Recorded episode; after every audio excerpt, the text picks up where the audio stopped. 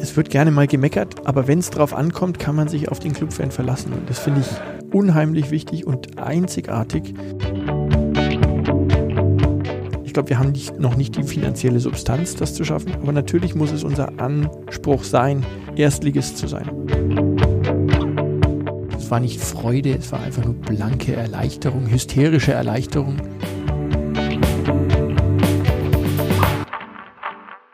Der Club-Podcast. Wir haben schon ein bisschen Lebkuchen genascht, den ich heute extra für dich, lieber Nils, mitgebracht habe. Ich begrüße dich ganz herzlich in unserem Club-Podcast. Vielen Dank, der Lebkuchen hat fantastisch geschmeckt. Du bist heute erstmals zu Gast. Normalerweise hat der kaufmännische Vorstand äh, die Aufgabe, die traditionelle Neujahrsansprache auf fcn.de zu halten. Aber wir fanden, dass dieses Jahr so außergewöhnlich war, dass es ja, eines längeren Gesprächs bedarf. Und deswegen haben wir uns gedacht, ist das jetzt der richtige Zeitpunkt, um dieses außergewöhnliche Jahr gemeinsam mit dir Revue passieren zu lassen. Wir freuen uns sehr, dass du zu Gast bist.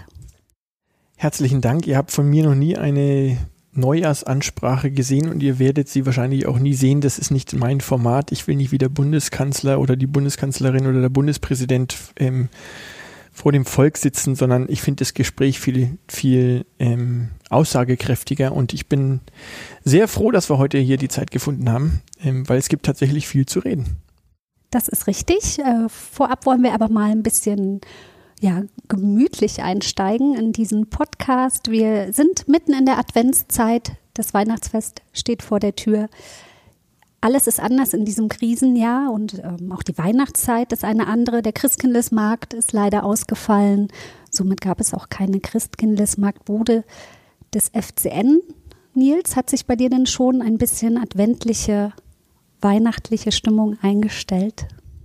Es ist tatsächlich schwierig und ich glaube, diese, dieser, dieser Fokus aufs Weihnachtsfest, der wird ein ganz komprimierter dieses Jahr sein, weil die Leute alle mit ähm, ihren eigenen Situationen beschäftigt sind, mit, den Situation, mit der Situation ihres Unternehmens. Ich sehe auch nicht so wahnsinnig viel Weihnachtsbeleuchtung draußen. Also es gibt so ein paar Rebellen, die machen dann besonders viel Weihnachtsbeleuchtung, aber ansonsten ähm, bei mir ist es noch nicht tatsächlich noch nicht so sehr eingekehrt. Ähm, der Lebkuchen hat aber dazu beigetragen, dass es heute ein bisschen besser wird. Und ich gucke auf einen kleinen Weihnachtsbaum, deswegen ähm, ich versuche mich jetzt in der nächsten Stunde mal hier in weihnachtliche Stimmung zu begeben. Die Kollegen vom E-Sport haben mir schon ein weihnachtliches Setup eingerichtet. Wir befinden uns hier in der Burnhütte des ersten FCN und blicken hier auch auf die Plätze. Leider ist es im Moment ja sehr verwaist beim Club. Da wollen wir auch später noch drauf eingehen, dass uns natürlich unsere Trainingskibitze und alle Fans verdammt fehlen. Bist du denn, wenn kein Corona ist, ein Weihnachtsmensch? Ich habe das immer zelebriert. Ich war ja jetzt dann zehn Jahre irgendwie weg von zu Hause und wenn ich dann, natürlich bin ich dann jetzt nicht die, den gesamten Dezember immer in Nürnberg gewesen, aber ich habe dann immer versucht, so fünf, sechs Tage vor dem Weihnachtsfest dann hier anzukommen und tatsächlich das mit allem, was ich habe, einzusaugen, was diese Stadt hier an Weihnachtlichkeit ähm, ähm, mit sich bringt. Äh, und ich äh, finde, da gehört ja nicht nur dazu, dass man Weihnachtskugeln an den Baum ähm, hängt. FCN-Kugeln hoffentlich. Das auch. Ähm, aber es, man muss ja auch mal ein bisschen innehalten, man muss ja auch mal ein bisschen reflektieren. Ich finde, das ist immer ein wunderbarer Zeitpunkt, ähm, auch mal seinen, seinen Mitarbeitern und denen, mit denen man das ganze Jahr ähm, äh, zugegen ist, dass man denen mal sagt, man, was man, was man wie dankbar man ist, dass, dass man diesen gemeinsamen Weg gehen konnte. Deswegen habe ich eine kleine Tradition, ähm, immer handgeschriebene Karten an meine Mitarbeiter ähm, auszuhändigen. Ist viel Arbeit, aber macht auch Spaß und dann kommt man so ein bisschen runter, dann kommt man in diese weihnachtliche Stimmung. Äh, lange Rede, kurzer Sinn, ich bin schon ein Weihnachtstyp. Gehst du denn an Heiligabend in die Kirche? Ja, das war auch immer Tradition. Äh, wir waren jetzt die letzten Jahre immer in der Jakobskirche in Nürnberg mittendrin. Ähm, und es war einfach ein tolles Gefühl, weil man hat, spürt draußen noch so dieses, dieses Rumwuseln und kommt dann in die Kirche und hat da immer so ein bisschen seinen Hafen und äh, sieht, wie die Familien sich da zusammenfinden. Also dahingehend ähm, ist es immer ein wichtiger Part des Weihnachtsrituals gewesen. Gibt es Gans oder Ente? Ähm, es gibt tatsächlich bei den einen Großeltern meiner Kinder ähm, Gans und bei den anderen Großeltern meiner Kinder Ente. Ähm, weil die wahrscheinlich auch darauf Rücksicht nehmen, dass wir sonst zweimal Gans oder zweimal Ente essen würden. Deswegen, ähm, also da wird schön variiert. Und du hast natürlich schon alle Weihnachtsgeschenke zusammen, nehme ich an? Nicht. Ähm, auch ich, ich, ich bin auch noch nicht in der Situation, dass ich mich da so so reinversetzen kann. Deswegen, ich muss da in diese Weihnachtsstimmung kommen, um dann mal vielleicht auch über Weihnachtsgeschenke mir Gedanken zu machen. Ich habe aber auch eine wunderbare Frau, die eigentlich mir ganz stark den Rücken frei hält, was Weihnachtsgeschenke anbetrifft. Ich hoffe, die kriegt auch ein Geschenk, Nils. Aber natürlich. Das als Einstieg. Was haben wir heute vor? Wir blicken zurück, das habe ich schon angedeutet, auf ein außergewöhnliches Jahr. Wir schauen aber auch auf das Jahr davor, denn du bist zwei Jahre beim Club und wollen ein bisschen mit dir äh, dieses Revue, Revue passieren lassen. Wir sprechen natürlich über die Finanzen des Club und die Auswirkungen der Pandemie auf die wirtschaftliche Lage des Vereins. Und wir wollen einen Ausblick wagen, wie geht es weiter mit dem Club und dem Fußball generell nach der Corona-Krise. Spannende Themen. Ja, Nils, traditionell ist der Dezember ähm, der Monat der Jahresrückblicke. Aber wer hat schon in diesem Jahr wirklich Lust, zurückzublicken? Ähm, die Pandemie hat unsere Welt komplett aus den Angeln äh, gehoben. Ähm, am heutigen Tag äh, ist der Höchstwert an Todesfällen äh, 600 Menschen, ähm, die im Zusammenhang mit dem Coronavirus gestorben sind. Das ist die größte Krise nach dem Zweiten Weltkrieg. Wie sehr beschäftigt dich das auch persönlich? ich glaube, es ist wichtig, auch nochmal auf das Jahr zurückzublicken, weil es eigentlich so unwirklich ist, was passiert ist. Also heute vor einem Jahr saßen wir hier, haben ans Weihnachtsfest gedacht, äh, haben vielleicht an das nächste Spiel gedacht, aber sowas wie eine Pandemie gab es nicht. Ähm, wir sind in den Faschingsferien noch in Urlaub gefahren ähm, und da kam schon dieses Thema Corona auf, aber was sich seitdem getan hat, ist äh, einfach unwirklich und ähm, ich will mal sagen brutal. Es hat uns alle kalt erwischt. Äh, und wir alle ähm, äh, müssen mit den Konsequenzen leben, die diese Pandemie jetzt mit sich bringt. Und ähm, ich muss auch leider sagen, wir sind, glaube ich, noch lange nicht durch. Äh, und deswegen ist es einfach wichtig, mal zu reflektieren, wie, wie war man denn imstande zu handeln, wenn sowas passiert? Weil sowas kann in der Zukunft immer wieder passieren. Und ich glaube, das ist eine, ein guter Ratgeber für einen guten Kaufmann, dass er, wenn er sein Unternehmen mal betrachtet, dass er sich auch zukunftsträchtig dann entsprechend ähm, äh, aufstellt und vielleicht seine Schlüsse aus der Krise zieht. Auch persönlich? Natürlich auch persönlich. Also das, das, das hat natürlich ähm, auch bei mir äh, zu Hause, also man macht sich Sorgen um seine, um seine Liebsten, um seine Ängsten, um seine Freunde, um seine Familie.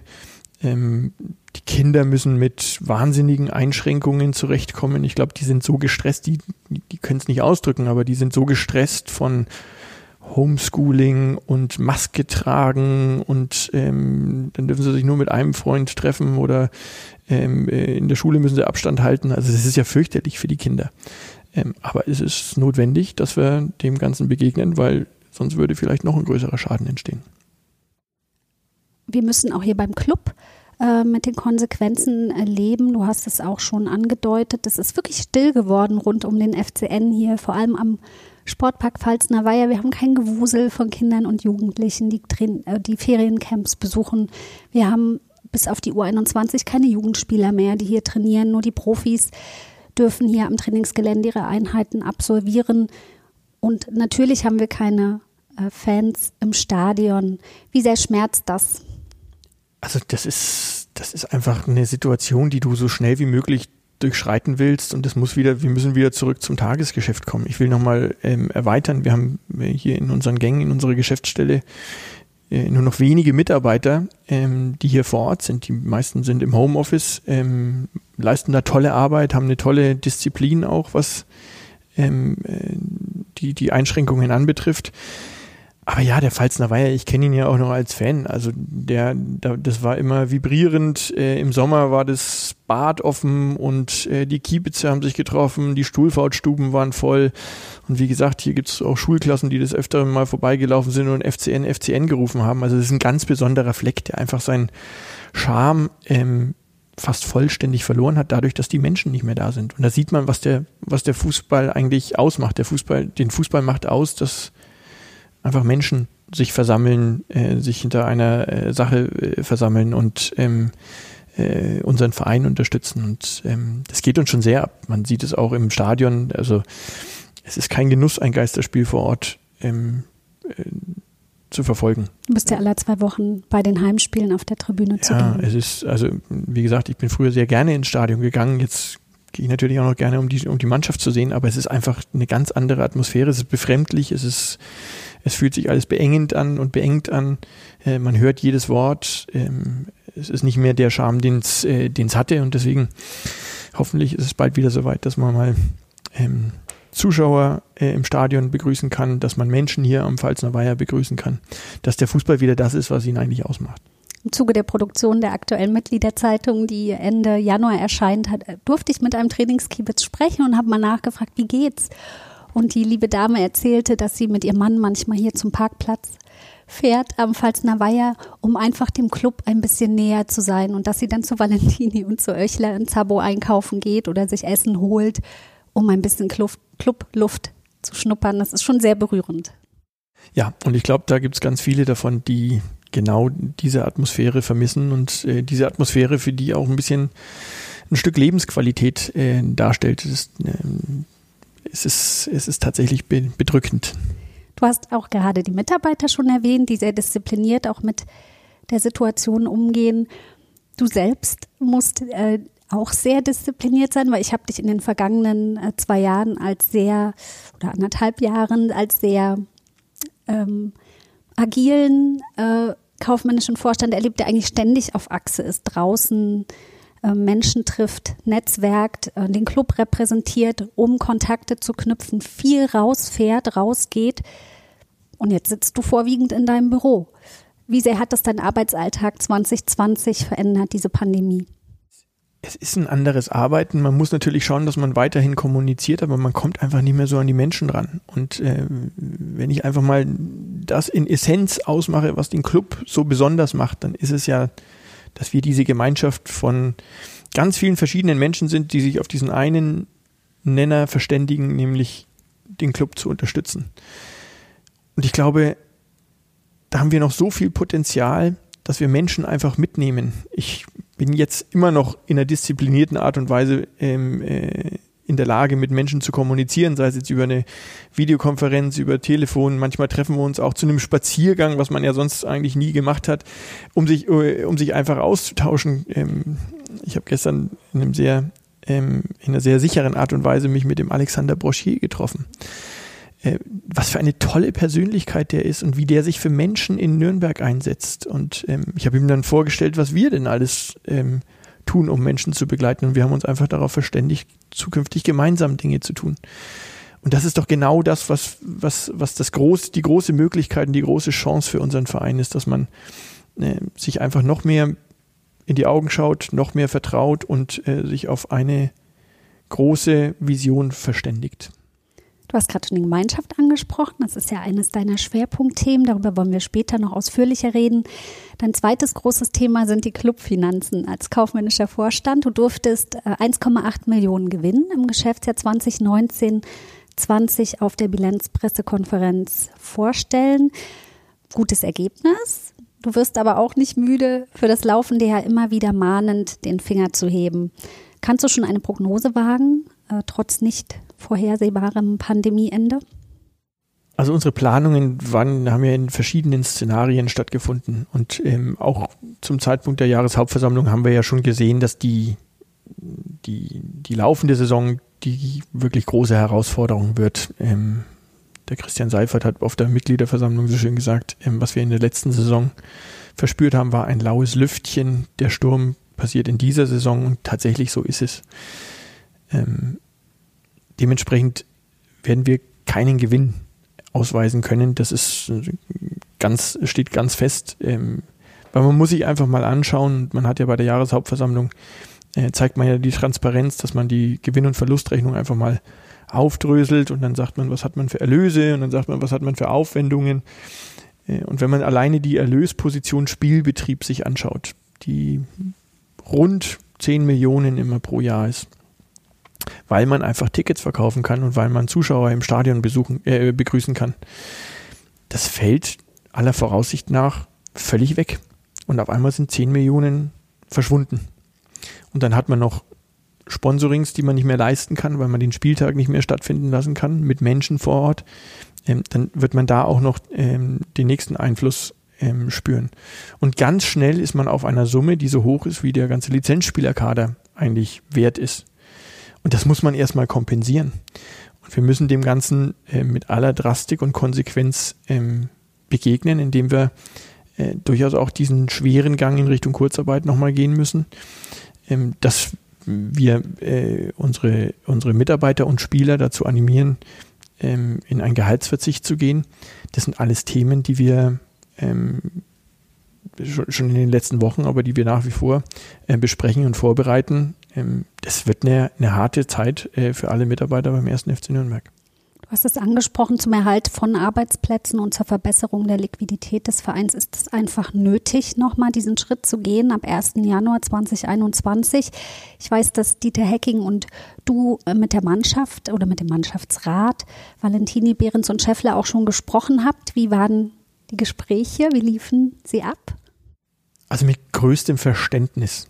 Und wichtig ist mir da auch, dass man mit den Spielern einfach mal in einen Austausch geht und den einfach auch mal darlegt. Was ist, was ist Sache, was ist Situation? Und wenn man was von den Spielern einfordert, genauso wie von den Mitarbeitern, dann muss man auch äh, den ganz transparent darlegen, was ist denn, was ist denn eigentlich die Situation? Und wie du schon gesagt hast, unsere oberste Prämisse ist, wir wollen Arbeitsplätze erhalten, wir wollen in der Lage sein, unsere Gehälter zu bezahlen, wir wollen in der Lage sein, sein unsere Rechnungen zu bezahlen. Ähm, das ist einfach äh, eine, eine Sache, die der ehrbare Kaufmann ähm, so in die Wiege gelegt gekriegt hat und das, das, das ist die, die Mindestvoraussetzung. Es geht in dieser Saison nicht um die Existenz des Vereines, aber es geht darum, dass man die wirtschaftliche Solidität, dass man die erhält und dass man nicht das komplett einreißt, was man in den letzten Jahren mühsam aufgebaut hat. Das, die Kraft hat die Pandemie nämlich, dass sie ganz schnell Dinge einreißt, die man sich mühsam erarbeitet hat. Da sind wir aber nicht exklusiv im Fußball. Äh, das betrifft die Gastronomie genauso wie es die Veranstaltungsbranche betrifft, wie es jeden einzelnen Unternehmer ähm, betrifft. Deswegen will ich da gar nicht zu sehr jammern ähm, und will eigentlich äh, vielleicht das, was ich jetzt beschreibe, auch als Appell an die, ähm, an die ähm, Betreibenden und, und, und, äh, und Unternehmer in dieser, in, in dieser Fanschaft ähm, ähm, ähm, richten, dass wir sind alle, wir sind da alle gemeinsam drin und wir müssen da jetzt alle gemeinsam durch. Und da, da gehört natürlich ein bisschen Solidarität dazu, da gehört ein bisschen Verständnis dazu, aber da gehört ganz viel Disziplin dazu, dass wir als Verein uns durch diese Krise manövrieren und, das ist mir ganz wichtig, die langfristige Vision für unseren Verein nicht außer Acht lässt. Weil das ist natürlich auch verlockend, dass man sagt, wir reichen jetzt einfach mal alles ein, um den Status quo zu halten oder um unsere, ähm, äh, unsere momentane Geschäftssituation irgendwie ähm, äh, zu bewältigen. Aber ich glaube, derjenige, der es schafft, die Situation zu bewältigen und seine langfristige Vision nicht außer Acht zu lassen, der wird ein Gewinner aus dieser Pandemie sein. Du hast die Vision angesprochen. Es liegt natürlich dann jetzt auf der Hand, schon mal über Zukunftsthemen auch zu sprechen. Wie kann denn der Club perspektivisch seine Umsatzerlöse erhöhen? Wie sieht beispielsweise unser Vermarktungsmodell aus? In welchem Stadion spielen wir? Das sind ja alles Themen, die du im Hintergrund schon seit zwei Jahren planst. Äh, gib uns doch mal einen kurzen Einblick. Also wir müssen hier, glaube ich, in ein paar Phasen agieren. Das allererste, was mir wichtig war, ist, dass wir wieder Nähe zu, unseren, zu unserem Umfeld schaffen, dass wir Vertrauen schöpfen, ich glaube, das Vertrauen in den ersten FC Nürnberg war nicht sonderlich vorhanden.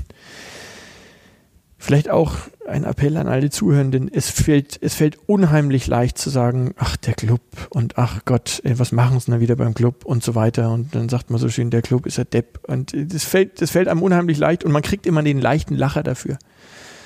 Aber ich glaube, wir sollten alle gemeinsam dafür Sorge tragen, dass das eliminiert wird und dass man einfach auch mal mit Stolz über unseren Club reden kann. Und ich glaube, wir haben schon einiges erreicht, ähm, obwohl wir sportlich nicht den Erfolg hatten in der in den letzten zwei Jahren. Und natürlich steht der Sport über allem und natürlich tun wir alles, um den Sport erfolgreich zu gestalten. Aber ich glaube, was auch du, liebe Katharina, in den letzten zwei Jahren geschafft hast, was dein Team in den letzten zwei Jahren geschafft hat, ähm, obwohl wir das öfteren mal auf die Mütze gekriegt haben, ähm, das ist aller Ehren wert. Und da bin ich wahnsinnig stolz drauf und das ist der Antrieb.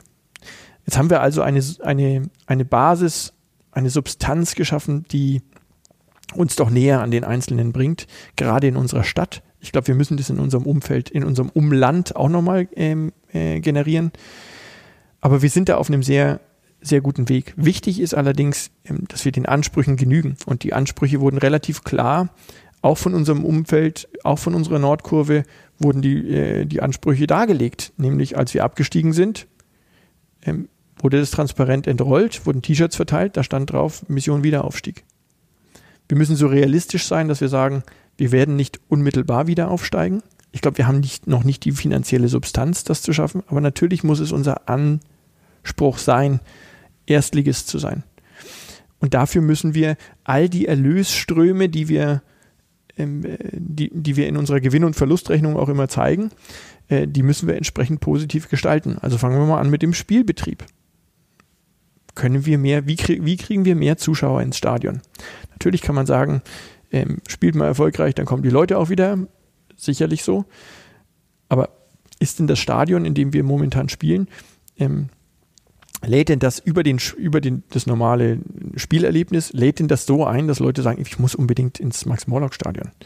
Ähm, haben wir denn die VIP-Kapazitäten? Ich weiß, viele können es nicht hören, aber damit verdient man eben viel Geld. Können wir denn, haben wir denn die VIP-Kapazitäten, um diesem Anspruch in der ersten Liga zu spielen und zwar dauerhaft in der ersten Liga zu spielen, um dem gerecht zu werden? Nee, haben wir nicht. Äh, dementsprechend ist es ein ganz riesiger Baustein für unsere zukünftige Strategie, ein Stadion umzubauen, neu zu bauen. Ähm, da befinden wir uns auch hinter den Kulissen schon im Austausch. Es ist aber ähm, extrem wichtig, da nochmal darzulegen, wir sind nicht der Eigentümer des Stadions, die Stadt Nürnberg ist unser, äh, der Eigentümer des Stadions.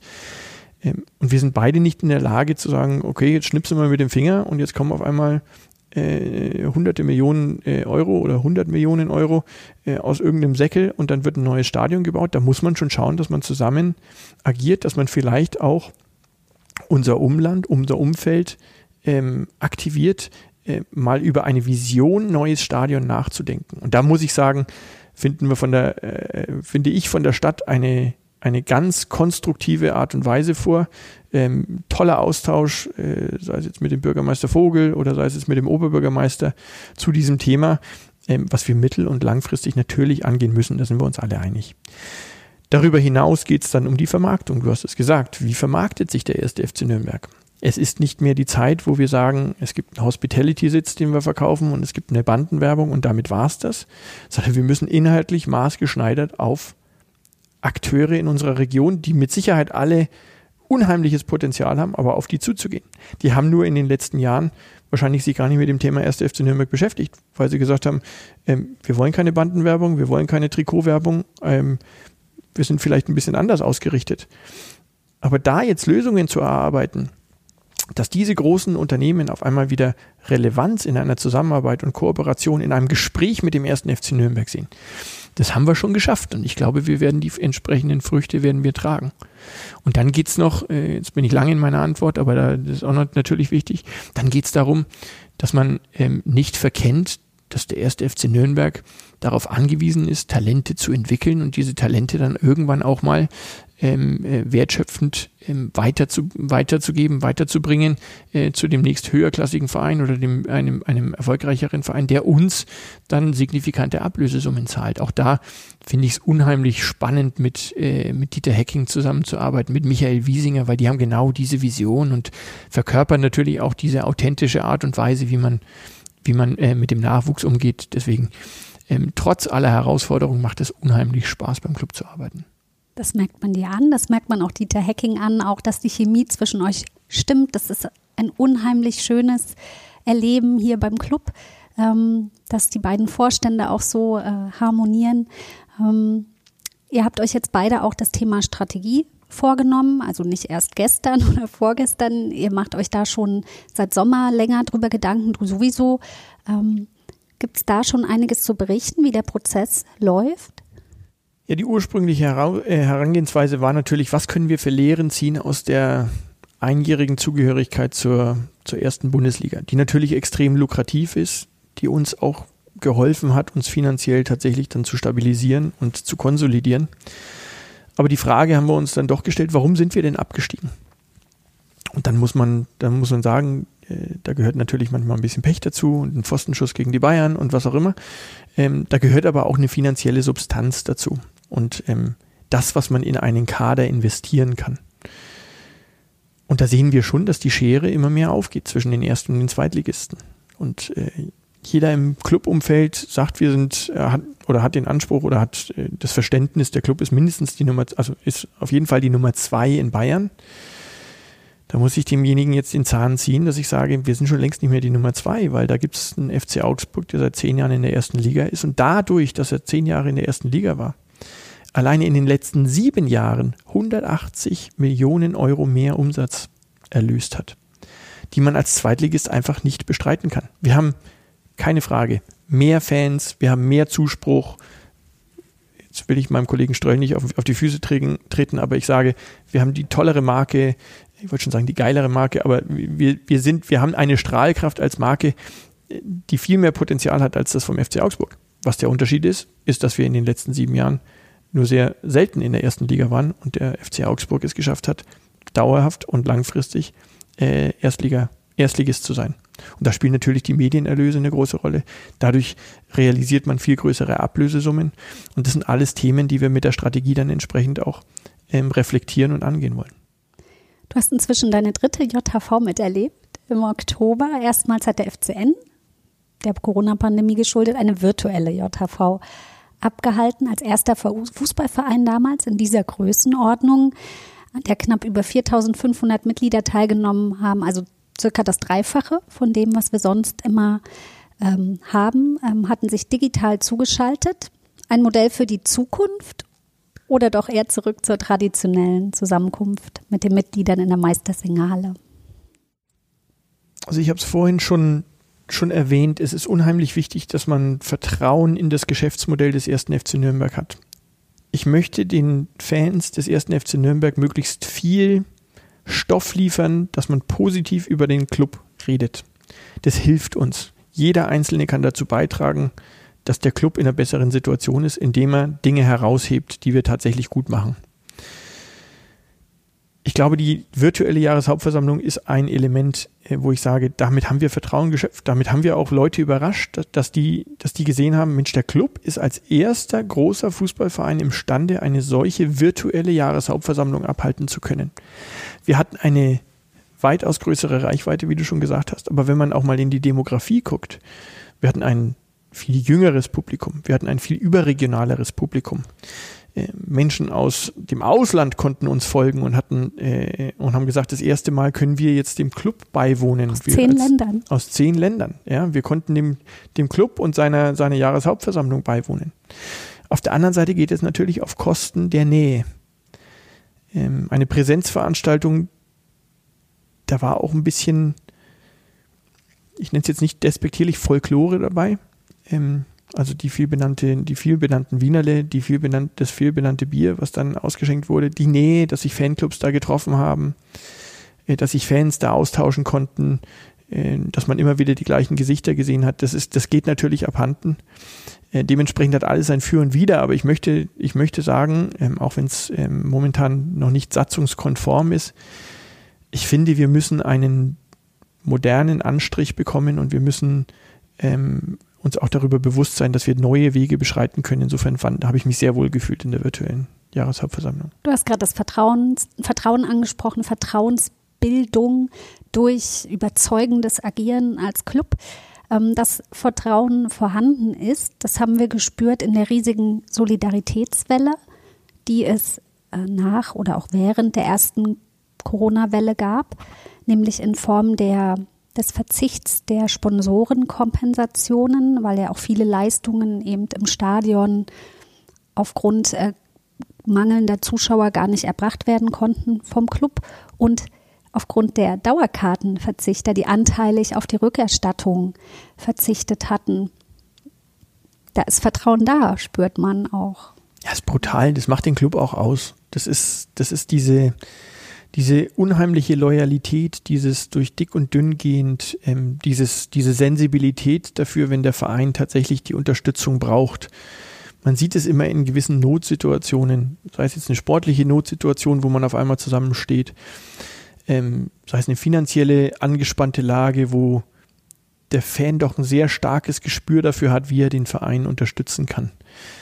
Ja, es wird gerne mal gemeckert, aber wenn es drauf ankommt, kann man sich auf den Clubfan verlassen. Und das finde ich unheimlich wichtig und einzigartig. Ähm, wir haben ja so ein Ranking mal gesehen. Ähm, wo gab es denn die meisten Verzichter in der Bundesliga? Und wir waren tatsächlich über beide Bundesligas, über beide Bundesligen waren wir an Platz drei äh, der meisten Dauerkartenverzichter. Und das äh, kann ich gar nicht oft genug sagen, wie stolz mich das macht. Und man muss das, man muss sehen, die haben verzichtet, obwohl wir eine so enttäuschende Saison gespielt haben. Obwohl wir auf einem Relegationsplatz gelandet sind, haben die trotzdem gesagt, wir unterstützen jetzt unseren Verein. Und gerade jetzt unterstützen wir unseren Verein. Das ist außergewöhnlich. Jetzt machen wir einen kleinen Cut, weil ich möchte jetzt gerne mal ein bisschen mit dir über dich als Klubberer und ein bisschen auch über deine Hobbys äh, mit dir sprechen. Ähm, hat sich denn für dich äh, beruflich die Einschnitte haben wir gerade schon besprochen und die Herausforderungen. Hat sich denn privat was bei dir geändert äh, durch die Pandemie? Haben Hobbys gelitten oder hattest du da eh keine Zeit mehr vorher schon dafür? Also mein Leben spielt sich ja so ein bisschen als, ähm, es spielt sich ja zweigleisig ab. Auf der einen Seite versuche ich alles für meinen äh, Job zu tun und für meinen Club zu tun. Auf der anderen Seite versuche ich alles für meine Familie zu tun, ähm, die mir natürlich extrem wichtig ist. Und ähm, dahingehend war für mich das Jahr 2020 ja auch noch ein erfreuliches, weil ich ja noch ein drittes Kind gekriegt habe, ähm, das unsere Familie unheimlich bereichert. Also dahingehend ähm, bleibt für die Hobbys. Ich versuche immer so ein bisschen mich noch äh, fit zu halten, indem ich nochmal einmal in der Woche joggen gehe. Beim äh, B2Run beim letzten Mal. Oh, da musste ich leiden. 2019 war, erinnere ich mich, dass du danach oh, ganz war, schön gehechelt das hast. War, das war, das war heiß. Ähm, also ich versuche, ich versuche da die Disziplin zu haben, aber natürlich ähm, liebe ich es, Zeit mit meiner Familie zu verbringen und äh, jedes einzelne Kind hat natürlich seine separaten Ansprüche. Und wenn die dann Homeschooling hatten und gar nicht rauskommen und wir haben äh, Anfang des Jahres auch noch in einer sehr kleinen Wohnung gewohnt, dann musste ich, musste Papa einfach herhalten, dass da einfach mal so ein bisschen ein neuer Impuls kommt äh, und man frische Luft schnappt oder was auch immer. Auch das Treffen mit Freunden ist im Moment ja nur eingeschränkt möglich. Wie hältst du Kontakt zu denen? Videotelefonate am Abend mit einem Glas Bier oder eher Wein? Und ich bin ja gar nicht so der Alkoholtrinker. Äh, diejenigen, die mich äh, schon mal erlebt hatten, wenn ich ein Bier getrunken habe, die haben mich in einem seltenen Moment erlebt. Ich genieße das dann auch zu diesem Zeitpunkt, aber ich bin jetzt nicht ein regelmäßiger Trinker. Äh, ja, es ist tatsächlich ähm, herausfordernd und äh, manchmal ver verliert man dann auch die Disziplin, wirklich diesen Kontakt zu halten. Äh, ich versuche natürlich, also ich finde diese Spazier Spaziergänge finde ich unheimlich toll. Also das habe ich, habe ich jetzt, haben wir uns für, uns jetzt äh, entdeckt. Ähm, frische Luft für ähm, mich selbst, aber auch für die Familie und dann Freunde noch dazu. Dann kann man pandemiekonform ähm, auch seine Freizeit gestalten. Gibt es eine Lieblingsroute? Also es gab tatsächlich, habe ich glaube ich schon mal gesagt, es gab den Kontumatzgarten in, in der Innenstadt, den ich immer wunderschön fand. Ähm, und dann da an der Pegnitz entlang, das war immer eine, eine, eine tolle Route. Äh, jetzt sind wir ja mehr ähm, in den Süden des, der Stadt gezogen. Äh, und da gibt es ja den alten Kanal und da gibt es den neuen Kanal und da gibt es schon Wald, finde ich unheimlich toll. Ähm, also gibt es eine Menge. Ich habe zu einem deiner Freunde Kontakt aufgenommen. Mal gucken, ob du mit dem auch ab und an mal spazieren gehst. Ich habe einen kleinen Einspieler vorbereitet. Unser erstes gemeinsames Cluberlebnis hatten wir 1983 beim Heimspiel gegen den 1. FC Köln. Da waren wir mit unseren Vätern und Schwestern im Stadion und auf dem Platz standen Spieler mit fragwürdigen Frisuren wie Rudi Kargus, Herbert Heidenreich, Toni Schumacher und auch Pierre Litbarski. Die 3 zu 1 Niederlage hat uns damals natürlich überhaupt nicht gefallen, aber was viel schlimmer war, war die gute Laune von Nils Schwester, die damals großer Pierre Libarski-Fan war. Du hast ihn erkannt? das ist mein Bester. Das ist eigentlich mein Bruder. Dein langjährigster Freund, der Markus. Beide Familien sind seit Geburt miteinander befreundet. Ähm, ja, und er hat über euren ersten Stadionbesuch das ist toll. erzählt und wir stellen uns gerade kleinen Nils mit Clubschal vor. Mhm. 1 zu 3 ging es damals aus. Das Leiden hast du da schon mal gelernt? Ja. Und, Erinnerst du dich? Ja, ich erinnere mich besonders an meine Schwester, die immer Litti, Litti, Litti gerufen hat. Die war verliebt in Pierre Litbarski. Tatsächlich. In die Beine hoffentlich nicht. Pierre Litbarski, der damals für den ersten FC Köln gespielt hat, der Club verlor 1 zu 3, wie gesagt. ähm, du warst damals sechs Jahre alt. Mhm. Sieben, Toll, lieber. oder? Sechs oder sieben? Sieben. Mhm. Ähm, erstmal muss ich mal meinem, meinem Kumpel, du sagst Markus, ich sag Maggi, äh, meinem Kumpel Maggi muss ich mal ganz herzlich Danke sagen. Das finde ich überragend, dass er sich da zur Verfügung gestellt hat und dass er so ein tolles Erinnerungsvermögen hat. Äh, also äh, ich kann mich rudimentär daran erinnern, aber wir haben schon alles miteinander gemacht und natürlich sind wir auch beide Clubfans und ähm, dieses erste Erlebnis äh, war jetzt nicht das Tollste, aber wir sind immer wieder ins Stadion gegangen, deswegen war es gar nicht so ein schlechtes scheinbar. Ihr habt auch äh, zeitweise zusammen Fußball gespielt und da fällt bei mir ganz klar das Stichwort Katzwang. Mhm. Und da habe ich noch einen kleinen zweiten O-Ton. Hör genau hin, weil der ist sehr kurz. Flachspillen, Hochgewinner. Klär uns bitte auf. Flachspillen Hochgewinner. Ähm, das war unser Trainer Hans Brecht. Hans Brecht, auch ein Kiebitz. Ähm, äh, ich, ich will nicht zu viel verraten, aber er war derjenige, der damals bei einem sehr denkwürdigen Beitrag über ein Training nach einer Niederlage unter Felix Magath in den Medien war, weil er Felix Magath wüst beschimpft hatte, ähm, weil der seine Spieler in den Wald zum Waldlauf geschickt hatte und nicht vor den Kiebitzen hat trainieren lassen. Hans Brecht war unser, äh, unser Trainer damals und die Devise, wir waren gut. Äh, das muss ich sagen. Wir waren auch äh, tatsächlich ähm, so gut, dass uns eigentlich nur immer der Club geschlagen hat.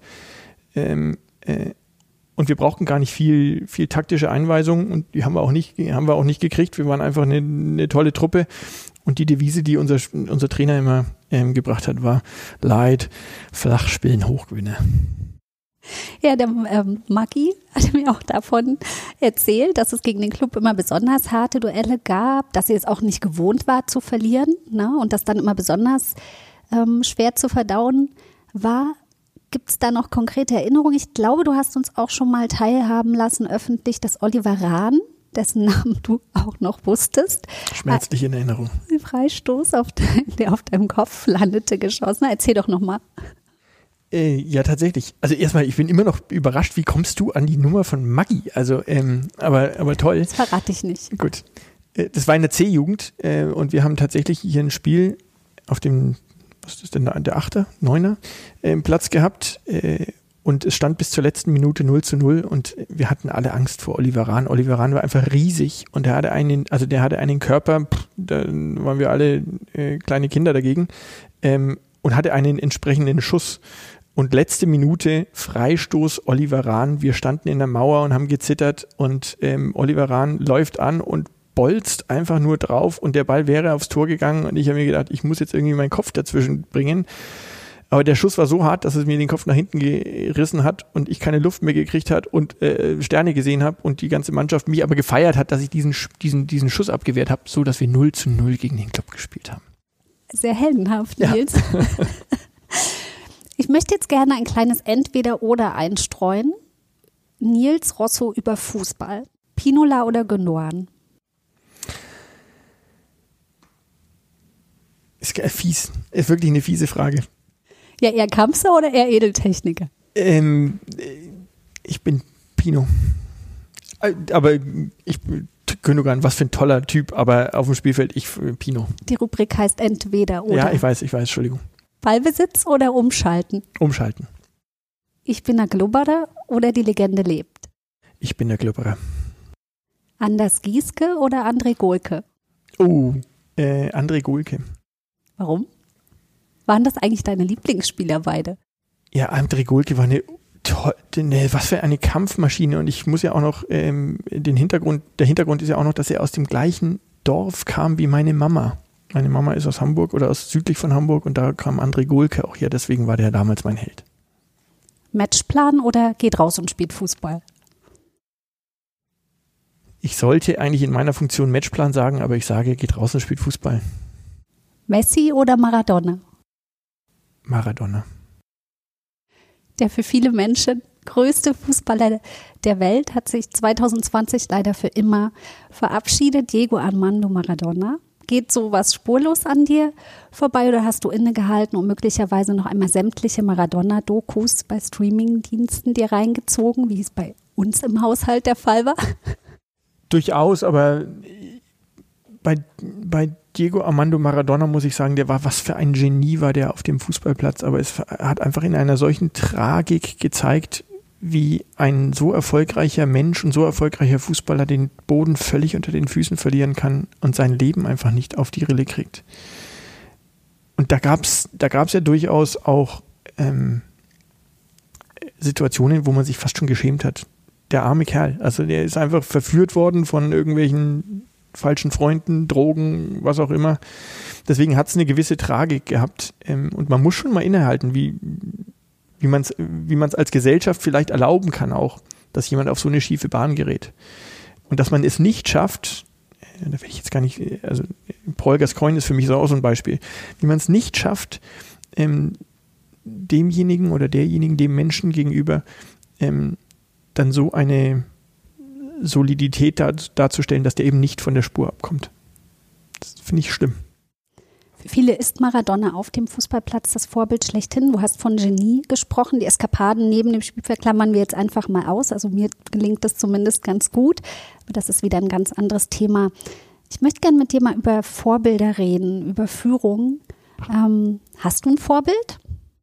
Ich habe tatsächlich nicht ein Vorbild, aber ich versuche mir von verschiedenen Personen verschiedene Eigenschaften abzuschauen. Es gibt durchaus einige Personen, die mich maßgeblich geprägt haben und die mich nach wie vor beeindrucken und inspirieren. Ähm, was sie gemeinsam haben, ist, dass sie alle sehr authentisch sind und ähm, dass sie sehr geradlinig sind und ähm, man weiß, was, was, man an ihnen hat. Äh, die jetzt nicht irgendwie in ähm, Bauernschleue oder oder, oder politischem Handeln sich auszeichnen, sondern einfach durch eine ganz klare Geradlinigkeit und Menschlichkeit. Das ist für mich auch ein extrem wichtiger Punkt. Gibt es noch andere Eigenschaften, die Vorbilder für dich mitbringen müssen? Was zeichnet ein Vorbild noch aus, um Vorbild für dich sein, zu sein? Neben dieser Authentizität? Ich komme mal auf das Entweder-Oder. Der, also der, derjenige oder diejenige muss einen, einen Matchplan haben, aber sich dazu aus, dadurch auszeichnen, dass ähm, sie oder er imstande ist, von dem Matchplan mal abzukommen und das ähm, einfach mal rausgehen und spielen und gewinnen, äh, gehen in sich tragen. Also diese, diese, auf der einen Seite diese, diese, dieser klare Plan, äh, gepaart mit einer, mit einer, mit einer äh, Flexibilität, Dynamik und Kreativität. Das ist wahrscheinlich das, wie ich es beschreiben würde, was mich inspiriert. Was dich auch inspiriert, äh, sind die Themen Gemeinschaft, Solidarität, Miteinander. Ich glaube, niemand wie du erlebt es hier äh, im Verein und inspiriert auch die Mitarbeiter, sich dem Thema zu öffnen. Und ich habe noch einen kleinen Einspieler von jemandem mitgebracht, den du auch ganz gut kennst, den auch die Klubberer kennen dürften. Und äh, der verfolgt unseren Weg und auch gerade dieses Gemeinschaft bilden, wie wir jetzt hören werden. Hallo Katharina, hallo Nils, hallo Klubberer. Es freut mich von eurem Podcast zu hören und ich hoffe natürlich vor allen Dingen, dass es euch trotz der Corona-Wirren gut geht. Ich denke, der Sieg vom Wochenende gegen Paderborn, der hat da schon mal deutlich helfen können. Ansonsten verfolge ich natürlich den Club noch relativ intensiv und in diesem Sinne war es auch schön zu sehen und zu hören, dass sich die wirtschaftliche Lage da weiterhin solide gestaltet, also zumindest mal in Anbetracht auch der Rahmenbedingungen, innerhalb derer wir uns Corona-bedingt alle bewegen. Und natürlich wissen wir auch alle, wie herausfordernd die zweite Liga ist, gerade wenn man das Ziel setzt, sich wieder in Liga 1 zu etablieren. Deswegen ist umso mehr, glaube ich, eine ganz breite Unterstützung der Menschen elementar für die weitere Entwicklung des Clubs. Und da bin ich ganz sicher, dass all die Maßnahmen, die ihr mit und für die Menschen umsetzt, da auch entsprechend mithelfen werden. In diesem Sinne weiterhin alles Gute und beste Grüße aus dem Norden. Macht's gut. Michael Mieske. Ja, Habt ihr noch ab und an Kontakt, oder? Klar. Toller Mensch. Toller Mensch. Weiß ich auch immer auszudrücken. Wie schön hat er das wieder formuliert. Ähm, danke, lieber Michael. Hat er nochmal auch die Maßnahmen für die Menschen betont. Ähm, du hast mal gesagt, wenn man keine Solidarität zeigt, dann braucht man auch keine einfordern. Ja, ich habe eine Vorgeschichte mit dem, mit dem Michael Mieske. Ich, ich wurde ihm ja vorgestellt und ich war Clubfan und äh, er war amtierender Geschäftsführer beim oder Vorstand beim ersten FC Nürnberg und ich habe ihm in einem bei einem Abendessen im Frankness ähm, bei Alexander Herrmann, auch ein toller Herrmann, Sponsor des. Natürlich, ähm, habe ich ihm ähm, versucht, mit meiner Schlaubihaftigkeit einzu, einzureden, ähm, was er denn alles verpasst und was der Club denn für eine ultimative Community und Gemeinschaft ist und dass jeder in dieser Stadt auch irgendwie eine Meinung über den Club hat und das muss man auch viel mehr nähren und so weiter. Und das fand er spannend und ähm, den Austausch haben wir natürlich beibehalten und natürlich tauschen wir uns jetzt nach wie vor aus. Ähm, also ich bin äh, sehr erfreut, dass er, dass erstens er dann ein Statement gegeben hat und dass er dann auch so ein nettes Statement gegeben hat. Aber es ist tatsächlich so, ähm, wer Feedback gibt und auch mal lobt, kann auch kritisieren. Wer, wer, Solidarität zeigt, kann auch welche einfordern. Das ist für mich ganz wichtig. Und gerade wenn ich mir den Fußball in der jetzigen Zeit anschaue, wenn ich mir diese Entfremdung, ähm, die wahrgenommene Entfremdung anschaue, ähm, wie tatsächlich sich Teile der Gesellschaft sich vom Fußball abwenden, ähm, aufgrund einer vermeintlichen Sonderrolle, die der Fußball einnimmt, dann muss ich sagen, hat der Fußball wahrscheinlich in den letzten Jahren, vielleicht Jahrzehnten, das eine oder andere falsch gemacht.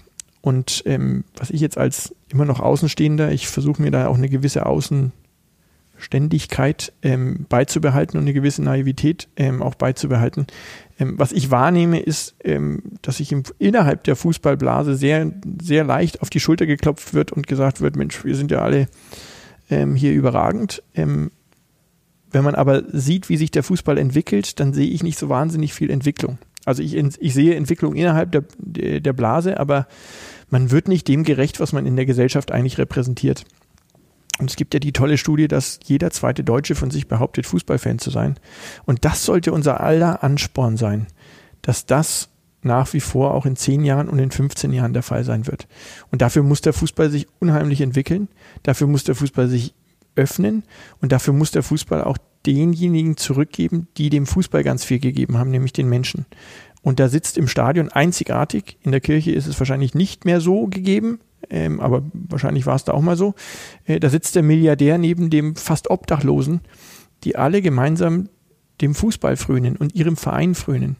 Äh, und dann ist es nur unser gesellschaftlich, unsere gesellschaftliche Verantwortung und unser gesellschaftlicher Auftrag, dass man gerade in Krisen, aber nicht nur in Krisen, ähm, genau diesen Menschen dann auch mal zur Seite springt und sich dessen bewusst wird, was man eigentlich alles bewegen kann. Und das ist, das ist beim Fußball einfach fantastisch. Wir schnipsen einmal mit dem Finger und sagen, Leute, wir brauchen eure Hilfe. Und dann steht dann da der Anwalt neben dem Fließbandarbeiter, neben dem fast Arbeitslosen, neben dem Studenten. Und die sagen alle, alles klar, Club, ihr habt gerufen. Wo können wir helfen? Wie können wir helfen? Und das ist, das ist fantastisch und darauf müssen wir aufbauen. Du hast auch ein Konzept entwickelt, wie du dir die Zukunft des Fußballs vorstellst. Es gibt auch die DFL Taskforce Zukunft Profifußball die äh, ihre Arbeit vor wenigen Monaten aufgenommen hat. Was sind denn deine Kernaussagen aus deinem Strategiepapier, zu dem du dich ja auch regelmäßig mit Christian Seifert, dem Geschäftsführer der DFL, austauscht? Zuletzt vergangenen Donnerstag warst du bei ihm. Was ist der Kern deiner Zukunftsvision für den Fußball? Also ich habe mir das schon ähm, in, mein, in mein Heft geschrieben, dass ich versuchen möchte, ähm, etwas im Sinne des Fußballs zu bewegen und mich da auch aus meiner Funktion als äh, Funktionär beim ersten FC Nürnberg auch mal rauszoomen will und dann sagen will, was kann, was können wir denn tun, dass ähm, der Fußball ganzheitlich äh, vorankommt. Und dementsprechend habe ich ein Papier entwickelt, was ich mit der DFL und mit einigen ähm, anderen Vereinen geteilt habe, äh, wo ich erstens über den gesellschaftlichen Auftrag des Fußballs ähm, gesprochen habe, der mir extrem wichtig ist, aber auch über die Professionalität ähm, des Fußballs und wie wir agieren. Und die Art und Weise, dass wir vielleicht nicht in 36 verschiedene Richtungen gehen sollten, sondern dass die 36 Vereine dann doch mal, also in der ersten und zweiten Liga, dann doch mal die Disziplin haben sollten, gemeinsam an einem Strang zu ziehen, um das Große und Ganze, nämlich den Wettbewerb ähm, voranzubringen. Ähm, der Wettbewerb ist nämlich das absolute Hauptprodukt. Wenn wir keine Gegner mehr haben, keine Rivalitäten mehr haben, wenn wir nicht mehr in der Lage sind, Stadien zu füllen, dann geht dem Fußball ganz viel abhanden. Äh, und da bin ich jetzt natürlich so ein bisschen äh, ein gebranntes Kind, weil ich äh, eine gewisse Zeit in Amerika verbracht habe und habe da gesehen, mit was für einer Professionalität, mit was für einer Solidarität, mit was für einem gesellschaftlichen Auftrag da der Profisport agiert. Dann muss ich sagen, da hinken wir in der ähm, in der Bundesliga schon ganz schön hinterher. Viel diskutiert wird ähm, über, oder haben wir schon über die Möglichkeit, Erlöse für den Verein zu steigern. Es gibt ähm, noch einen anderen Hebel, die äh, TV-Einnahmen, äh, die TV-Geldeinnahmen. Am Montag wurde auf der DFL-Vollversammlung die Neuverteilung vorgestellt oder im Anschluss auf einer Pressekonferenz. Hat sich denn aus deiner Sicht für kleinere Vereine die Lage verbessert? Äh, wird die Liga wieder spannender? Ich glaube ja. Ähm, es gab ja im, Vor also im Vorgriff auf diese Mitgliederversammlung und diese Entscheidung durch das DFL-Präsidium gab es ja eine Menge medialen Lärm. Es gab äh, Interessensgruppen, die Briefe geschrieben haben, über die Presse kolportiert haben. Ich bin einen anderen Weg gegangen. Ich bin den Weg gegangen der direkten, des direkten Feedbacks mit der DFL ähm, und habe genau das, was ich in meiner Vision äh, dargelegt habe, dann nochmal ähm, vertreten, indem ich gesagt habe, es ist unheimlich wichtig, dass wir durch die Medienerlöse eine Richtung für alle Vereine geben und dass wir ähm, mit den Medienerlösen vielleicht auch eine Karotte vor die einzelnen Vereine hängen, an der sie sich orientieren können, nämlich nicht nur als Blase, Fußballblase, ähm, die 90 Minuten Fußball äh, spielt, zu verstehen, sondern dass man auch äh, darüber hinaus äh, einen, einen, einen weiteren Auftrag ähm, wahrnimmt. Und dieser weitere Aufna äh, Auftrag kann natürlich ähm, wahrgenommen werden, indem man zum Beispiel sich als Marke etabliert. Ähm, also wofür steht denn der einzelne Verein? Wofür steht der Club? Ja, und wenn ich heute auf der, auf der Straße die Menschen frage, wofür steht der Club, dann sagen viele, ähm, geben viele eine Antwort im Hinblick auf, die, auf das Sportliche. Es geben aber nicht alle nur eine Antwort auf das Sportliche, sondern die sagen, Mensch, der Club, der gehört irgendwie zur Stadt. Ähm, der Club sorgt dafür, dass ähm, Menschen in der Pandemie mit Einkäufen äh, versorgt werden durch die wunderbare Aktion der äh, FCN Einkaufshelfer. Ähm, der Club ist an, an, der Schule meiner Kinder äh, und sorgt dafür Bewegungsförderung. Äh, der Club sorgt dafür, dass Leute integriert werden oder äh, Flüchtlinge integriert werden. Der Club sorgt dafür, dass Übergewichtige ihr, äh, eine Möglichkeit haben, ihr, ihr, ihr Gewicht zu verlieren. Also der Club muss omnipräsent sein. Das muss unser Anspruch sein. Äh, und dementsprechend ist diese Komponente der Marke für mich eine unheimlich wichtige. Ähm, und das habe ich versucht ähm, einzumassieren äh, in die Entscheidungsfindung und bin sehr froh, dass man jetzt sich auf eine Säule Interesse oder Marke verständigt hat und ähm, die Säule Nachwuchs äh, nochmal verstärkt hat. Also dahingehend bin ich sehr froh über die Fernsehgeldverteilung und ich muss jetzt auch mal eine Lanze für die größeren Vereine brechen. Es ist immer leicht, dann über die großen Großkopferten zu, zu schimpfen, aber die haben ganz schön eingebüßt in dieser Medienverteilung und haben dem zugestimmt, äh, dass es eine, eine, eine, eine stärkere Gleichverteilung in der ähm, in, der, äh, in, der, in, in den beiden Ligen gibt äh, und einen, einen, stärkeren Wettbewerb gibt. Also dahingehend ähm, bin ich sehr zufrieden mit dem, was die, das DFL-Präsidium als Lösung erarbeitet hat. Also Bayern und Dortmund werden dann künftig weniger TV-Geld erlösen. Signifikant weniger. Der Cem Özdemir hat diese Woche im Kicker auch davon gesprochen, von Demut sehe ich nicht mehr so viel ähm, im Fußball. Ähm, teilst du diese Einschätzung? Ähm, du hast jetzt schon ein paar Aspekte genannt, die der Club umsetzt, aber wenn wir nochmal über das große Ganze reden, ähm, kannst du vielleicht nochmal so ein paar konkrete Ansätze vielleicht nennen, die für ein Umdenken im Profifußball hin zu einer größeren gesellschaftlichen Verankerung führen könnten? Also ich glaube auch nicht, dass das Attribut für den deutschen Fußball Demut ist zum jetzigen Zeitpunkt. Ähm, ich glaube aber, man bewegt sich darauf hin. Ich glaube auch aufgrund einer wirtschaftlichen äh, anspruchsvollen Situation bewegt man sich darauf hin. Ähm, man hat auch erkannt, dass man in Zukunft anders agieren muss, als man es in der Vergangenheit getan hat. Also dahingehend ähm, sehe ich eine sehr langsame, zugegebenermaßen äh, Entwicklung. Wir wollen da Vorreiter sein. Äh, wir wollen tatsächlich schneller agieren und wir wollen da tatsächlich ein relativ plakatives ähm, Leuchtturmbeispiel äh, darstellen, was wir jetzt in Form unseres Berichts zur gesellschaftlichen Verantwortung ja jetzt auch mal ähm, zu Papier gebracht haben und ähm, in der Republik verschickt haben. Tolles Feedback kriegen wir. Manche Leute sind neidisch, manche Leute sind äh, echauffieren sich, warum sind wir als Verein nicht imstande, sowas zu tun. Ähm, also das ist toll, das nehme ich als Lob wahr. Ähm, ich glaube, ich glaube, es ist unheimlich wichtig, dass man sich auch ähm, äh, unter den Vereinen austauscht, dass man sagt, ähm, Mensch, das klappt bei uns, das könnt ihr auch mal versuchen, weil letzten Endes, ich habe es vorhin schon gesagt, der Wettbewerb spielt die große Rolle und man muss sich gegenseitig befruchten und man muss gegenseitig auch zeigen, womit man Erfolg hat. Ähm, ich finde, nur das kann der Weg sein, um zukünftig auch auf Sponsoren zuzugehen, um zukünftig auch die Gunst ähm, von Fans zu genießen und wieder voll, äh, volle Stadien zu haben. Jetzt stelle ich eine super schwere Frage. Wie wird der Fußball nach der Pandemie ausschauen? Vor allem kehren alle Fans zurück. Wir haben das jetzt zu Beginn der Saison gemerkt. Wir hätten knapp 10.000 Tickets verkaufen können, haben es aber nicht äh, geschafft. Hast du Verständnis für die Menschen? Total. Ähm, also das muss jeder für sich selber ähm, bewerten und jeder muss für sich selber dann auch mal sehen, wann ist er denn ähm, oder sie imstande, äh, wieder ins Stadion zu gehen. Äh, es ist natürlich ein, ein Gefühl, also ein unwohles Gefühl, wenn man in ein Stadion geht, wenn man äh, ich sag mal, als, als, als Staat, als Gesellschaft gar nicht Herr über diese Pandemie ist. Also man, man hat ja noch keine Antwort auf dieses Virus gefunden und äh, jetzt haben wir einen Impfstoff und jetzt werden die, müssen die Leute erstmal durchgeimpft werden, weiß aber nicht, ob der Geimpfte vielleicht dann auch ein Überträger sein kann oder äh, und so weiter. Also deswegen kann ich es niemandem verdenken, dass er sehr ähm, zögerlich ist, was einen Stadionbesuch äh, anbetrifft. Was ich sehr erfreulich finde, ist, dass die Einschaltquoten trotz auch zugegebenermaßen eines, äh, einem, eine, eines ähm, schlechteren Fernseherlebnisses, die Stimmung fehlt auch, ähm, dass die Einschaltquoten nicht gelitten haben. Also da ist noch eine gewisse Zuneigung da zum, äh, zum Fußball.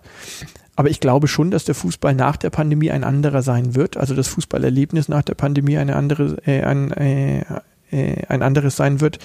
Ähm, wir müssen gucken, wie die organisierten Fans mit der Situation ähm, sich, sich arrangieren Mit denen ihr wollen. ständigen Austausch seid. Ist ja auch extrem wichtig. Ähm, äh, also wie die, wie die Kurve äh, der, der Post-Pandemie-Situation begegnet. Ähm, und ich glaube, es wird, es wird kein leichtes sein, wieder ein ausverkauftes Stadion zu haben. Also da muss noch einiges passieren.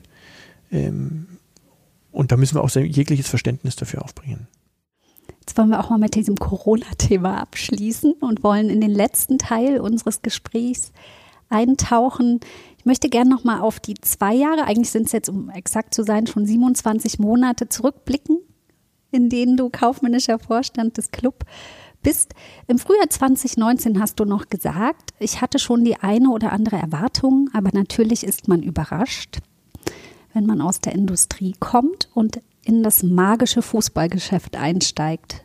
Haben sich diese überraschenden Momente, lieber Nils, inzwischen gelegt? Nee, ähm, da muss ich sagen, also jeder Tag birgt irgendeine Überraschung und das ist ja auch das Spannende. Aber ich glaube, das Fußballgeschäft zu durchdringen, das schafft man nicht, ähm, weil man natürlich auch mit ganz vielen verschiedenen Einflussfaktoren zu tun hat. Dahingehend ist es ähm, immer wieder eine tolle Herausforderung, ähm, äh, dem, dem, dem, dem Tag zu begegnen. Es soll aber auch diese Überraschungen geben, sonst wäre der Fußball nicht, nicht das, was man, was man haben möchte. Aber natürlich, und da sage ich jetzt auch gar nicht despektierlich, es gibt manche negative Überraschungen, wo man von der, von dem, von dem, von dem, von dem ähm, Wunderzirkus Fußball eigentlich viel mehr erwartet hätte, als er eigentlich darstellt. Ähm, also der Fußball muss sich schon noch ein bisschen entwickeln, um dann auch entsprechend zukunftsträchtig zu sein. Und das sage ich, wie gesagt, jetzt nicht hochnäsig oder sonst was, sondern wir müssen alle dazu beitragen, dass wir ähm, uns für die Zukunft vernünftig aufstellen. Deswegen gibt es schon noch die eine oder andere Überraschung. Magst du ein kleines Beispiel nennen, um etwas konkreter zu werden? Naja, also die Überraschungen waren am Anfang natürlich noch größere. Ähm, äh, manchmal ist es die, die vermeintliche Sichtweise von Fans, die natürlich alle einen brutalen Einblick haben in das, was uns, äh, was bei uns passiert. Manchmal fühlt man sich auch überrascht über das Wissen der Fans. Manchmal fühlt man sich auch überrascht über das Nichtwissen einiger.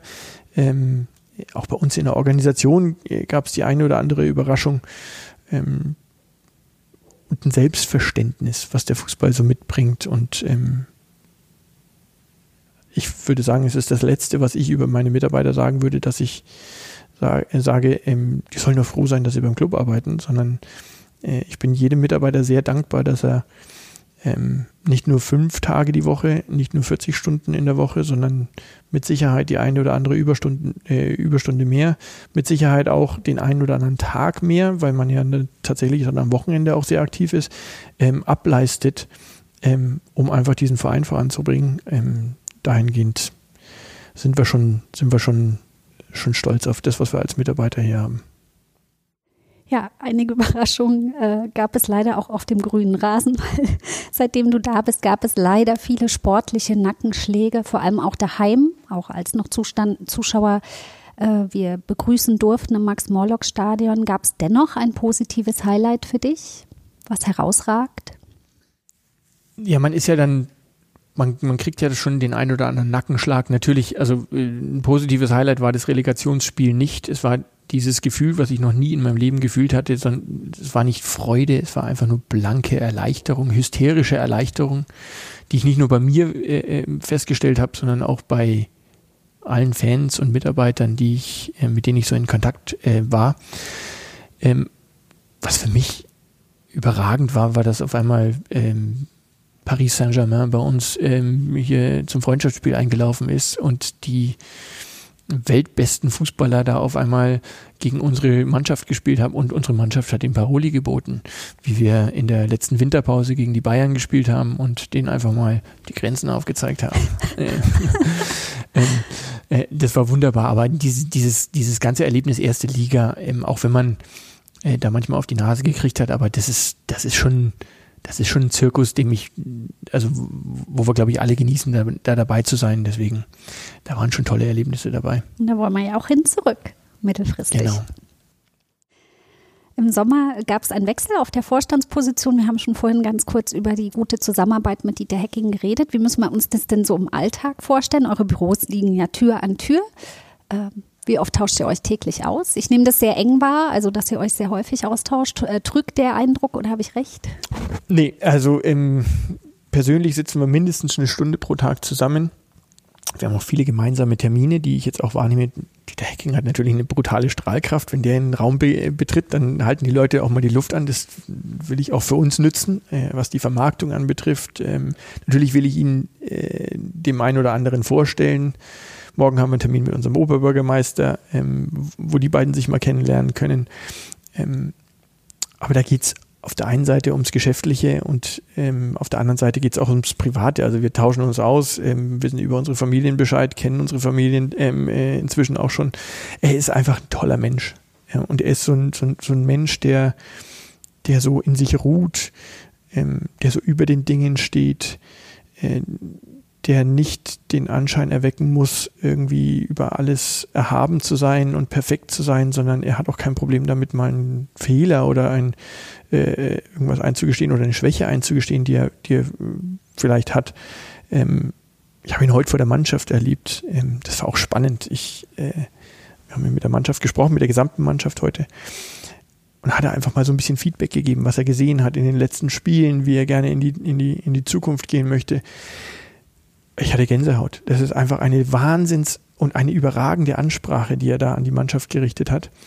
Ähm, und so nehme ich ihn Tag für Tag wahr. Also völlig ehrlich, klare Kante, äh, Gradlinigkeit, ein wunderbarer Partner, mit dem man zusammen ganz viel erreichen kann.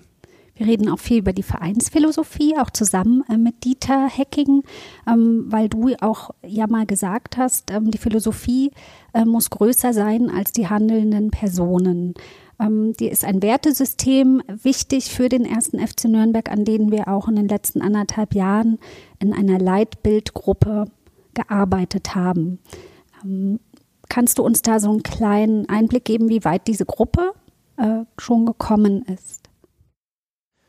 Wir haben bei der Jahreshauptversammlung ja mal einen ersten Teaser abgeliefert. Es war mir wichtig, dass wir das bei der Jahreshauptversammlung mal zeigen, dass auch gezeigt wird, wir arbeiten an dieser Kultur erste FC Nürnberg, die keine völlig neue ist, sondern die, die eine ist, in der sich, glaube ich, jeder Fan und jeder, jeder, jeder Zugeneigte zum ersten FC Nürnberg wiederfindet. Aber vielleicht auch diejenigen, die mit dem Fußball noch nicht so wahnsinnig viel zu tun haben sondern diejenigen, die vielleicht aus unserer Region kommen und sagen, wir sind gar kein Fußballfan, aber den Club finden wir trotzdem irgendwie gut. Und wir fiebern, obwohl wir keine Fußballfans sind, wir fiebern mit dem Club mit. Und wenn dem Club, wenn der Club gewinnt, geht's mir ein bisschen besser. Äh, also ähm, ich glaube, den, den, den Club um, umgarnt und umweht eine, eine, eine Kultur, die wir einfach nur greifen müssen. Und da haben wir jetzt ein tolles Gremium zusammengeführt ähm, aus Mitarbeitern, aus äh, Funktionären, aus ähm, äh, teilweise nicht Mitarbeitern, sondern Gremiumsmitgliedern, äh, aus unserem Beirat beispielsweise. Ähm, vom Hauptsponsor auch. Vom Hauptsponsor natürlich. Ähm, wir haben ähm, äh, Menschen eingebunden, die wir einfach, die wir einfach spannend fanden, die eine gewisse Nähe zum Club haben. Und sind dann relativ schnell übereingekommen, dass dieser alte Claim, dieser alte Titel Fußballkultur seit 1900 ähm, den Club in einer gewissen Weise wiedergibt, aber nicht das wiedergibt, was den Club eigentlich ausmacht und was den Club ausmachen soll. Und ich finde es unheimlich wichtig, ich habe es an meinem eigenen Leibe erfahren, ich finde es unheimlich wichtig, dass man gewisse Leitplanken vorgegeben wird. Jeder, der zu diesem Verein kommt, muss wissen, in diese Richtung bewegt sich der Club. Und du kannst dich natürlich flexibel innerhalb dieser Leitplanken bewegen, aber der Club rollt unabhängig von Personen und der Club rollt in eine gewisse Richtung. Und wir sind jetzt äh, auf, den, auf den neuen Titel, auf die neue Überschrift gekommen, der Club das Leben. Weil der Club vielleicht das Leben für viele unserer Fans bedeutet, viel mehr noch, dass der, weil der Club vielleicht in der Vergangenheit unberechenbar war wie das Leben, ähm, durchaus das ein oder andere Mal auf die Nase gefallen ist, aber imstande war, immer wieder aufzustehen, was eine unheimliche, eine unheimliche Qualität im Leben ist. Aber zuallererst ähm, haben wir als erste FC Nürnberg und als, ich glaube, alle, die mit dem ersten FC Nürnberg zu tun haben, ähm, den Anspruch, Leben zu begleiten, Leben in unserer Region zu begleiten. Und ich glaube, unserer Region eine gewisse Identität, einen gewissen Stolz zu verleihen, ähm, die sie vielleicht momentan noch gar nicht hat. Ja, wir brauchen nicht immer nach Oberbayern schauen und sagen, ja, die kriegen alles hinterhergeschmissen, sondern wir verkörpern so viel hier in Nordbayern und ähm, dazu beizutragen, dass wir als Gemeinschaft agieren und dass wir ähm, unsere Region vorantreiben, das muss auch der Anspruch des ersten FC Nürnberg sein. Deswegen finde ich äh, diesen diesen Leitspruch der Club das Leben sehr gelungen. Wir werden im ersten Quartal nächsten Jahres werden wir dann mit dem Leitbild auch an die Öffentlichkeit gehen, mit dem ganzheitlichen Leitbild. Wir haben heute nochmal eine finale ähm, Session zusammen mit unserem Gremium, ähm, wo wir hoffentlich das Leitbild ähm, auf den finalen Weg bringen werden. Jetzt möchte ich noch über einige Top-Sponsoren reden, die jetzt in der Zeit, in der du beim Club bist, neu in die Clubfamilie hinzugestoßen sind, die Sparkasse Nürnberg, unser Ärmelsponsor Exasol, der sich auch extrem mit dem Club identifiziert, Eleven Team Sport, Stichwort Adidas. Wie sehr freust du dich auf die Rückkehr äh, deines ehemaligen Arbeitgebers? Also natürlich freue ich mich drauf. Ich muss aber immer wieder ähm, sagen, wir haben mit Umbo auch einen wunderbaren Ausrüster gehabt. Ich fühlte uns allerdings nicht vollkommen, ohne dass wir mit einem unserer ansässigen Weltmarken, äh, mit einer unserer ansässigen Weltmarken ähm, zusammen agieren. Und ähm, wir sind eine Drei-Streifen-Marke, äh, wir sind, äh, wir sind der Adidas-Verein.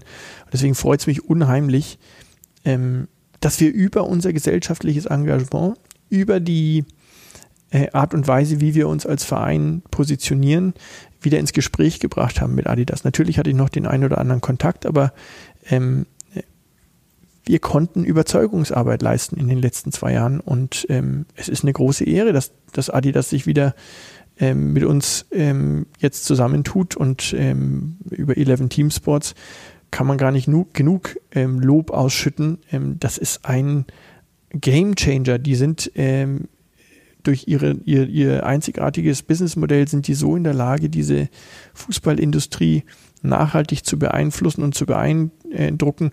Ähm, wir werden in der Lage sein, nicht mehr auf große Vororders äh, zurückgreifen zu müssen, sondern ganz tagesgenau ähm, unsere Kapazitäten zu steuern, ähm, und darüber hinausgehend ist 11 Team Sports auch noch im Einzugsbereich des ersten FC Nürnberg, nämlich in Kreilsheim ansässig.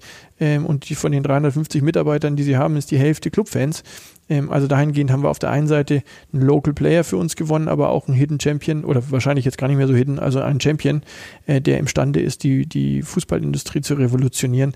Und das Ganze dann zu paaren mit Adidas als Weltmarke, die uns mit Sicherheit auch wieder eine, eine, ein, ein, ein, ein, eine, eine breitere Basis verschafft, eine, ein größeres ähm, ähm, äh, Vertrauen widerspiegelt und wahrscheinlich auch eine größere ähm, äh, Strahlkraft für den ersten FC Nürnberg bringt.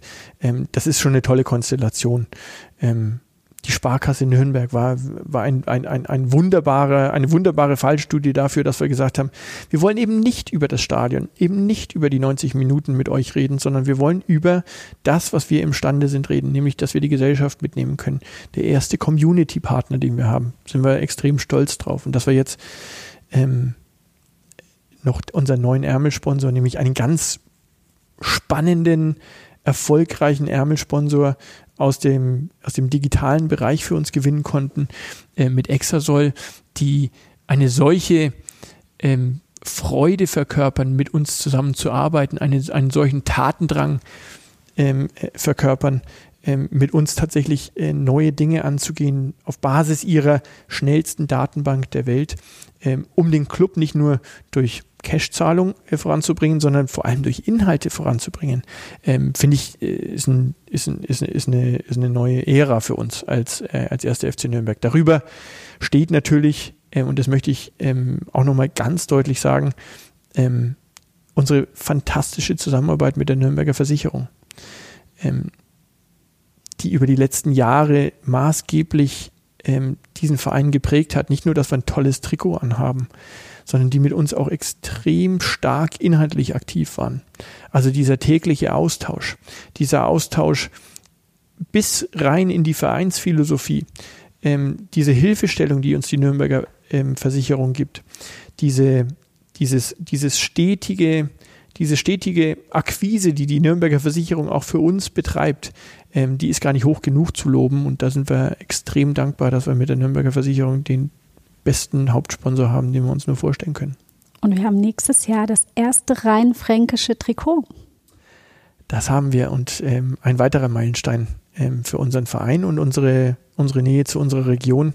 Ich sag's ja, unsere Region, die ist so stark, da gibt es so viele tolle Player ähm, und wir müssen sie nur alle versammeln und dazu wollen wir beitragen. Ich erinnere mich noch, bei Amtsantritt hast du gesagt, regional first und da sind wir, denke ich, auch mit dem Handwerkerclub auf einem guten Weg. Es gäbe so viele Themen, über die man mit dir noch sprechen könnte, weil du so unheimlich viel auch auf den Weg gebracht hast. Das Clubhaus, die Straßenbahn im FCN-Design, die Baby Bodies, die wir seit diesem Sommer an alle Neugeborene verteilen. Jetzt haben wir gerade eine neue Kollektion herausgebracht mit TX Sports ähm, für alle Skater unter uns. Ich weiß ja, du hast auch schon gerne immer mal Skateboard wollte, unter den Füßen. Ich wollte immer einer sein, aber ich bin viel zu oft auf die Nase gefallen.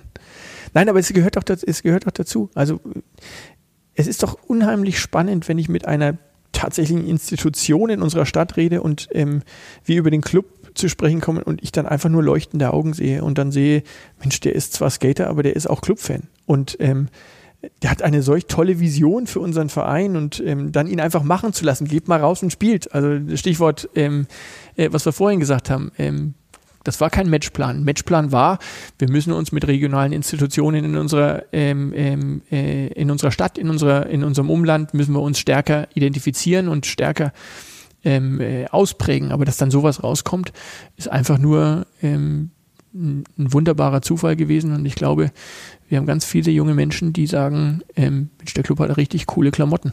Ähm, Sei es jetzt durch das Weihnachtstrikot oder sei es durch die Skateboard-Kollektion, die wir jetzt haben. Wunderbares Weihnachtsgeschenk übrigens. Geiles Product Placement. Ich möchte gerne noch über die neuen Persönlichkeiten sprechen, die auch, ähm, ja, die du auch durch viele Gespräche ähm, zum Club lotsen konntest, sei es im Vereinsbeirat, aber auch im Aufsichtsrat. Zum Beispiel ähm, Matthias Pfiffka ist jemand, mit dem wir auch zu den Themen gesellschaftliche Verantwortung schon viele Jahre im Austausch sind. Oder ein Michael Oschmann, der jetzt sich im Vereinsbeirat engagiert. Was erhoffst du dir von diesen ähm, Persönlichkeiten?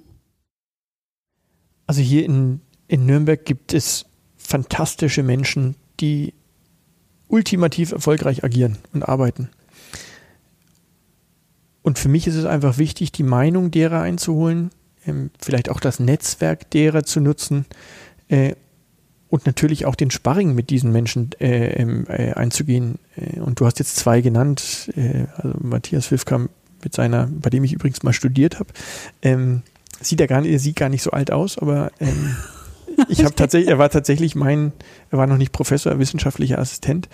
Ähm, auch ein Michael Lauschmann, was der aus dem, aus, aus, aus, aus diesem despektierlich Telefonbuchverlag gemacht hat, nämlich eines der bundesweit führenden Digitalunternehmen.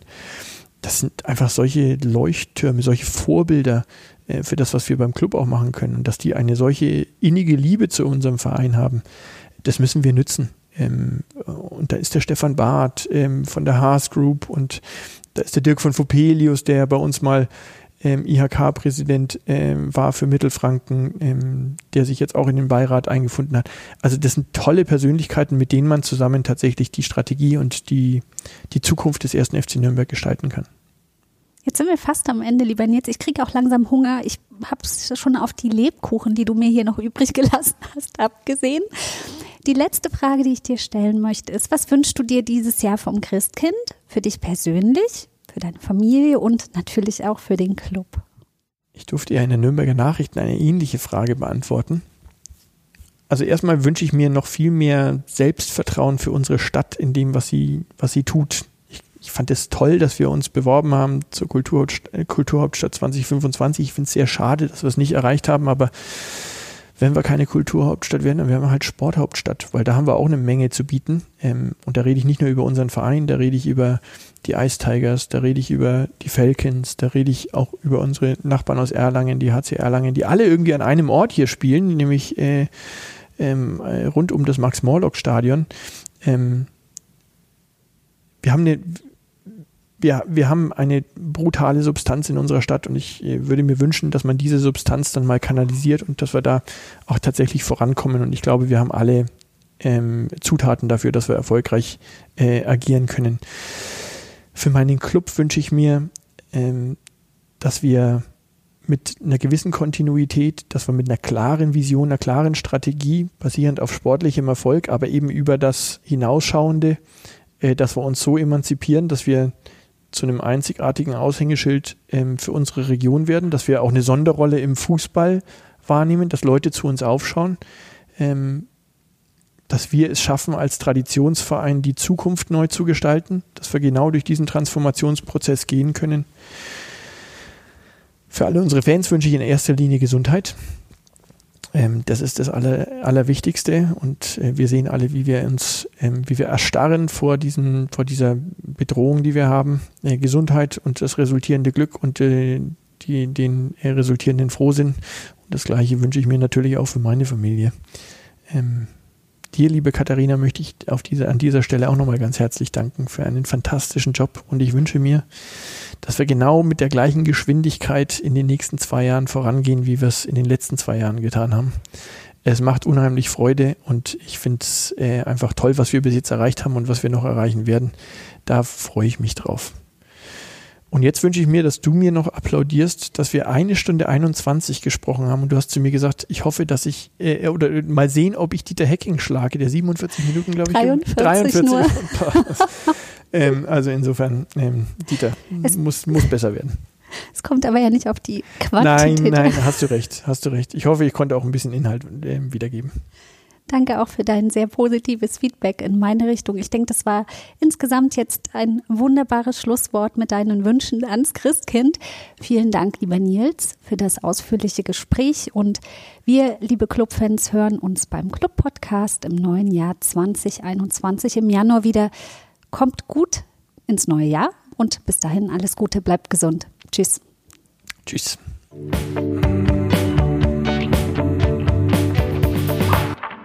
Der Club Podcast.